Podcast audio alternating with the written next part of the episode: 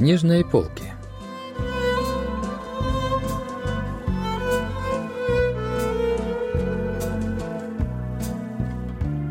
Рассказ «Но Чансон и Эван» писательницы Ким Иран.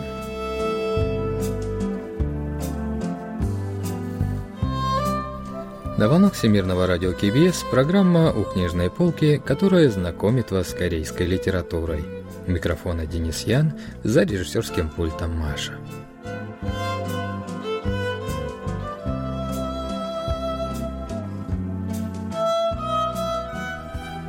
Рассказ «Но Чансон и Эван» писательницы Кимиран был опубликован в 2016 году. Повествование ведется от лица мальчика, ученика младших классов по имени Но Чансон. Его отец болел остеосаркомой, но погиб из-за того, что перевернулся грузовик. Смерть отца вызвала подозрение в умышленности действий погибшего, поэтому семья не получила никаких страховых выплат. И теперь уже два года Чансон живет со своей бабушкой. Пожилая женщина работает в закусочной на стоянке междугородней трассы.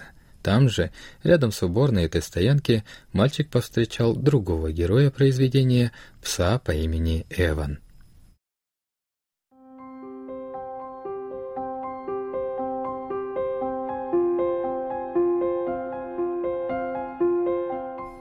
Со смерти отца прошло только около месяца. Однажды днем на междугородней стоянке, где работала бабушка, мальчик обнаружил пса, привязанного к железному забору. Вечером Чансон снова проходил там же, пес был на том же месте. Таких собак Чансону доводилось видеть и прежде. Их выбрасывали на обочину посреди ночи, чтобы они бросались на смерть проезжавшим машинам. По крайней мере, эту собаку привязали – чтобы ее не сбила машина», — подумал про себя Чансон. Он знал, что становилось с оставленными на стоянке животными. Знал и о том, что случалось, если им не везло, но и эту собаку. Чансон собирался доверить взрослым, как грустно бы это ни было.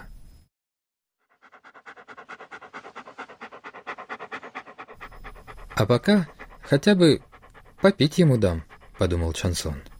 Не отводя глаз от собаки, он допил колу из своего стакана, выбросил в мусорное ведро пластиковую трубочку и крышку и засунул руку в стакан. Белый пес радостно кружил вокруг и обнюхивал мальчика. Потом он будто решился на что-то, приложил нос к его ладони, понюхал и полизал языком лед. В этот момент Шансон ощутил что-то мягкое, холодное, тепловатое, щекотное и податливое. Такое ощущение мальчик испытывал впервые. Затем собака слезнула лед целиком и с шумом его переживала.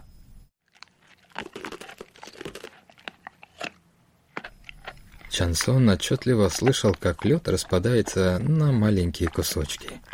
Он медленно посмотрел на свою ладонь. Вместо льда на ней остались едва заметные следы воды. В этот же момент неуловимый след появился и в душе мальчика, но он не знал, что это значит.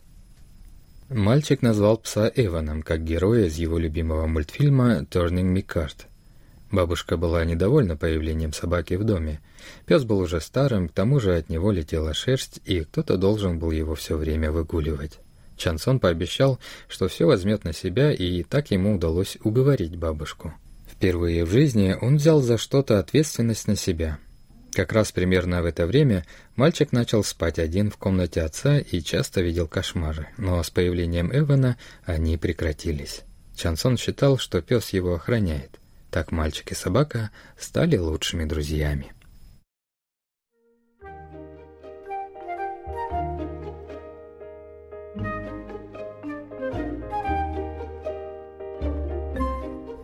Но однажды Эван начал вести себя странно. Он хуже ел, больше не бегал за мечом и постоянно отдыхал. Бабушка лишь ответила на то, что пес уже очень старый. «Посмотри на него», — сказал Чансон бабушке. «Он постоянно лежит лапу. Может, его надо в больницу отвезти?» «Это собаки-то в больницу. Даже люди-то сходить в больницу не могут. Я же тебе говорил оставить пса там, где нашел, а? — причитала бабушка. «Скорее ложись спать, пока меня приступ ярости не настиг. Быстро!» На следующий день Чансон взял свои скромные сбережения в размере 30 тысяч вон и отправился с Эваном к ветеринару. «Опухоль? Неужели собаки тоже болеют раком?» — вскликнул Чансон, услышав мнение ветеринара. «Конечно, болеют. Точнее, можно будет сказать после получения результатов, но ситуация нехорошая. Это факт», — ответил ветеринар. По дороге домой из автобуса Чансон смотрел на те же самые виды, но мир вдруг казался ему совсем другим. Как раз в этот же вечер бабушка принесла мальчику телефон, который отдал ей начальник придорожной стоянки. Немного был треснут экран, но телефон работал. Нужно было лишь вставить сим-карту. Чансон, уже давно мечтавший о телефоне, был безмерно рад, но при виде несчастного Эвана, который весь день не переставал лизать больную заднюю лапу, по лицу мальчика пробежала легкая тень. Он вспомнил разговор с ветеринаром.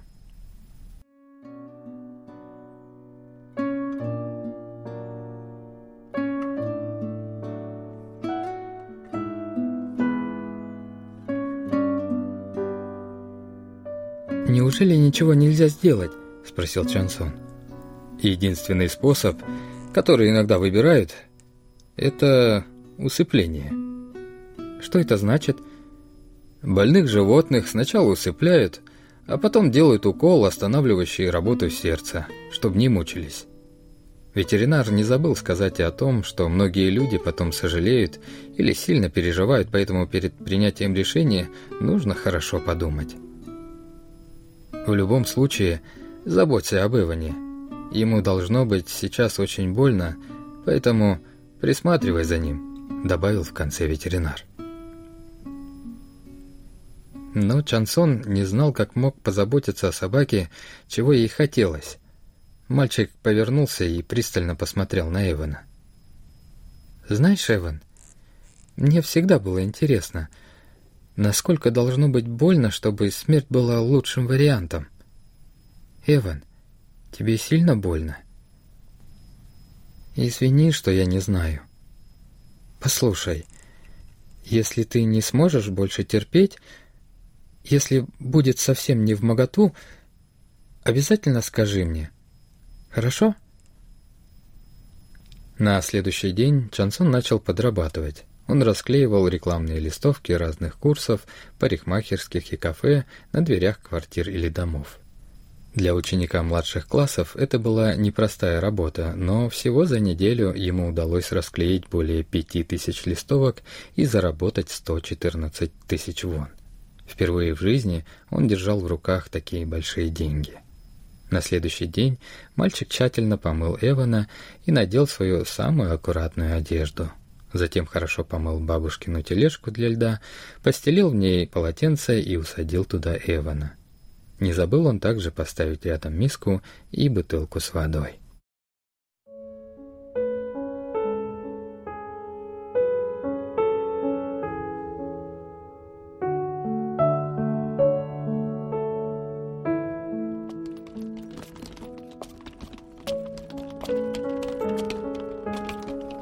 Чансон испытывал странное чувство при мысли о том, что идет с Эваном в последний раз, но в то же время ощущал облегчение, что хотя бы в последний раз мог ему помочь.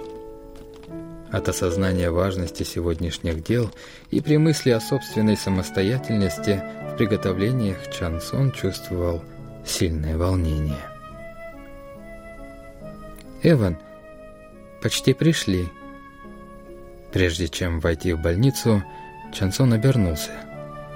Он захотел заглянуть в глаза поникшему Эвану, но не стал, побоявшись не выдержать. Одной рукой мальчик продолжал держать тележку, а другой силой толкнул стеклянную дверь больницы.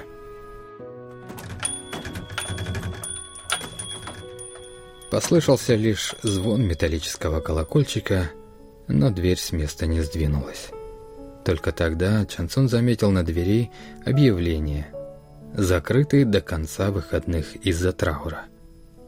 Чансон не знал точное значение слова «траур», но интуитивно понимал, что оно связано со смертью. Мальчик ощутил едва уловимое облегчение.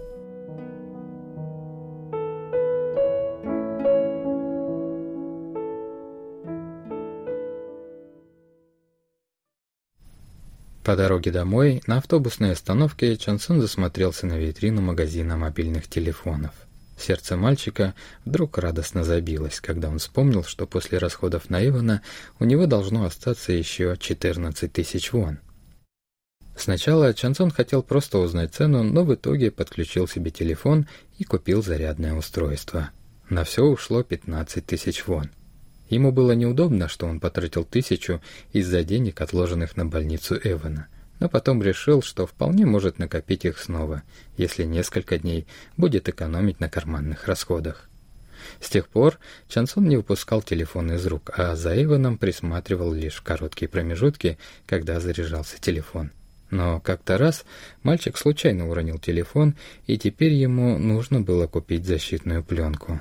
На больницу Эвана теперь оставалось 95 тысяч. Чансон твердо решил, что за три дня обязательно накопит недостающую сумму.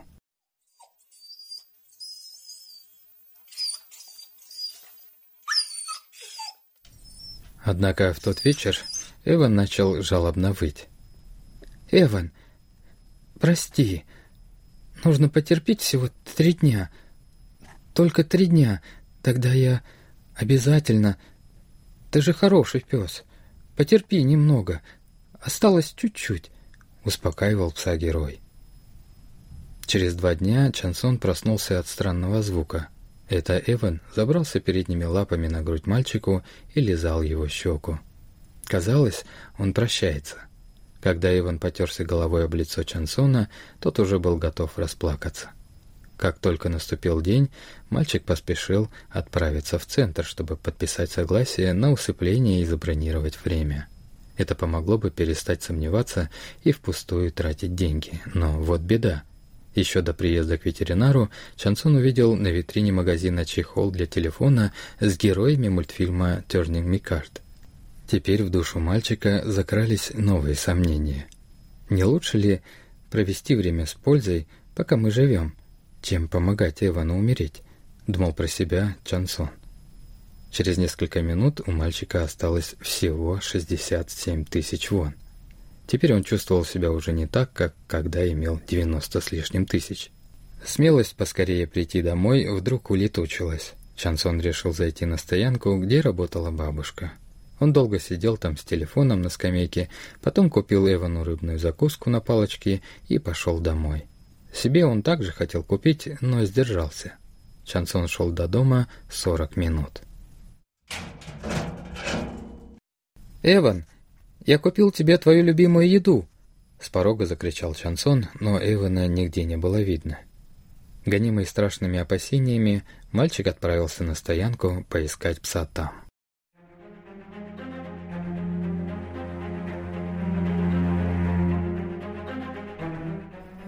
Но когда Чансон проходил мимо стоянки, его вдруг охватило зловещее чувство. В жилах застыла кровь, а дыхание сбилось, ведь в этот момент возле мусорного ведра он увидел знакомый мешок. Его содержимое комом лежало в нижней части, а верх мешка был крепко перевязан веревкой. «Нет, этого не может быть», — отогнал от себя плохие мысли Чансон. С громким сердцебиением он прошел мимо мешка, будто не замечая. Из-под мешка медленно струилась алая кровь. Чансон повернул в сторону закусочной, но вдруг до него донеслись шумные голоса нескольких парней, на их жилетках были нашиты логотипы автозаправки. «Да точно вам говорю», — уверял один из них. «Эта собака как будто специально выбежала. Она словно ждала, когда проедет машина». Чансон довольно долго простоял у мешка. Несколько раз он даже порывался развязать его, но так и не сделал этого. Из-под мешка вытекло еще больше крови. Казалось, что на ощупь она должна быть еще теплой.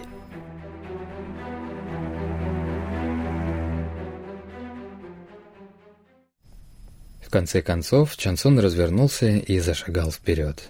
На улице теперь еще больше стемнело. Он шел по неасфальтированной обочине шоссе, с трудом переставляя непослушные ноги.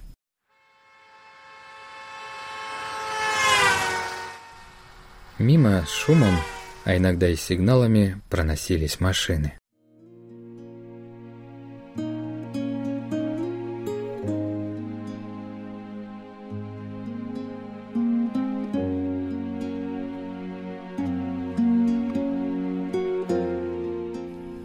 Шансон склонил голову и взглянул на свою ладонь.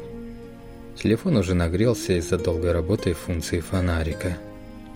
Выступивший на ладони пот вдруг напомнил мальчику день знакомства с Эваном. Поблескивающий на ладони лед и что-то приятно мягкое, прохладное и щекочущее. Но теперь что-то неосязаемое снова сжимало его грудь. Чансон не знал, как назвать это чувство, поэтому просто шагал в темноте по обочине. Мимо Чансона свирепо проносились громко сигналившие грузовики. Он стоял будто не на дороге, а на тонком льду. И откуда-то послышался треск.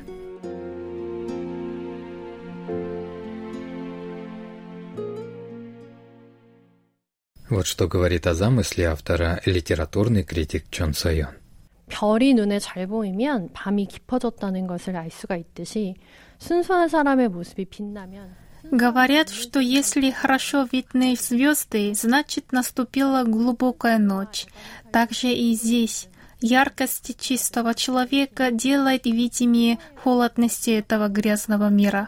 В произведении нет ни слова об экономическом неравенстве, безразличии, эгоистичности, изолированности и других проблем общества, из-за которых трагично складываются жизни Чансона и Эвана.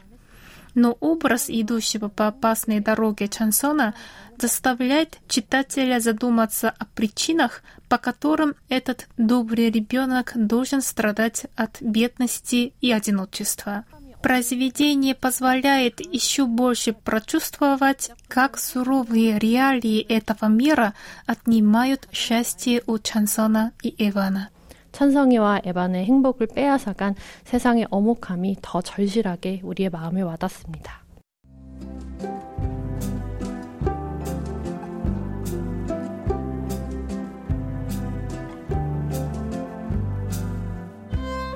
На этом мы заканчиваем наш выпуск о рассказе Нучансон и Эван, писательницы Кимеран.